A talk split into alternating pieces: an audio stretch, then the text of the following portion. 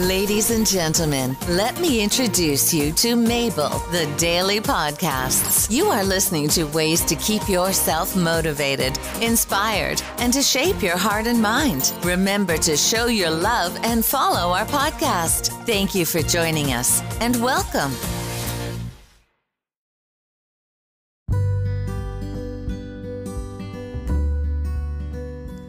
Hi, I was divorced and it is very painful. Maybe you're not divorced yet. Maybe you're still thinking about it, or you're pretty sure you want to be divorced. So, what is my advice for you? Well, I really recommend that you give it your best shot. A divorce is not an easy task. Ask anybody who has, who has been divorced or who is divorced. It's not easy the greatest toll is on the kids. It's very painful, and sometimes you don't get rid of the person because you have to keep seeing each other because of the kids. Otherwise, maybe the other person was just will just leave and disappear from your life and from the life of your kids. That's not what you want. So, why not trying to do your best with your marriage now? Unless the other person you're married to or you're just living with is a person who's abusive, a person that doesn't have any plans to get their life into anything that can help you both to be where you want to be. If you're married to a person that doesn't want to seek help for her problems or his problems, can't hold a job, you know that your life with this person is going to be a lot of pain and no smiles. But you should think twice. Give a lot of chances. But not that much that you keep 10, 15, 20 years in this relationship and just hurting your kids. So, try over and over again. Don't talk about any issues, any problems. Just be nice. Just smile. I'm pretty sure both of you forget already how to smile when you're in front of each other. So smile, be nice, be happy. Hi, how are you? How you been? Be nice. Would you like a cup of tea? Would you like to drink some coffee? Or I would like to grab some lunch with you so I can talk to you about the kids. Be nice, be thoughtful, be happy. Don't talk about problems. Fix your hair. Do a haircut.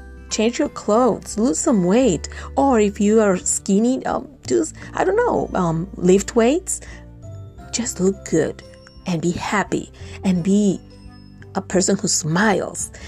If the other part decide to leave and you're working and see if you want to divorce or be separated, it doesn't have to be divorce.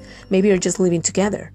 So, something that I learned that can help you to be together again is do something to make you feel and so you can see yourself and the other people can see you that you're in a new chapter in your life, that you want to be better, that you want to be happy, that you want to be the best and do the best with your time, with your life, with your goals, with your family.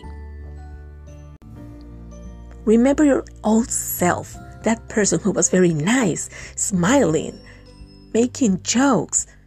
Sometimes we're so nice with people outside from our relationship, but with the people inside our family, we can be so grouchy and we just don't talk carefully. We do so many things that are annoying.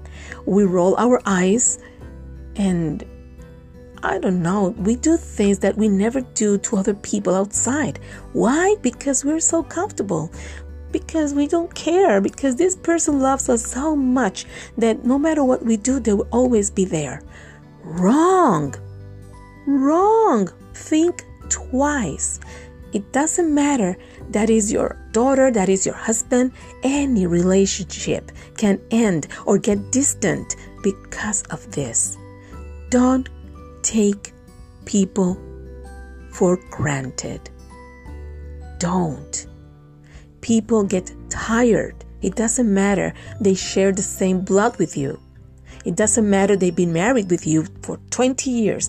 It doesn't matter because you are not your best. You're not being nice. You're not careful with the way you talk, the way you speak, the way you treat them.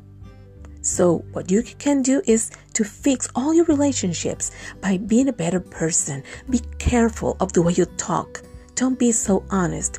I have made that mistake myself because I have these close relationships and I think, oh, I love people to be honest with me, so I'll be honest with you. No, that's a huge mistake.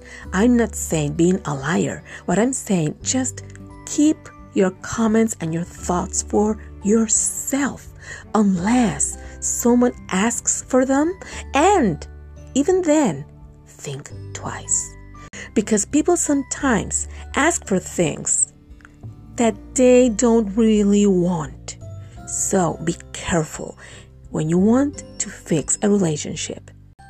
Be your nicest, your prettiest, the handsome, the more handsome guy for this person. And never, ever take anyone you care for granted again. Do your best, and who knows, maybe you tonight can save your relationship. I wish you good luck. Hope you get it. Love, Mabel.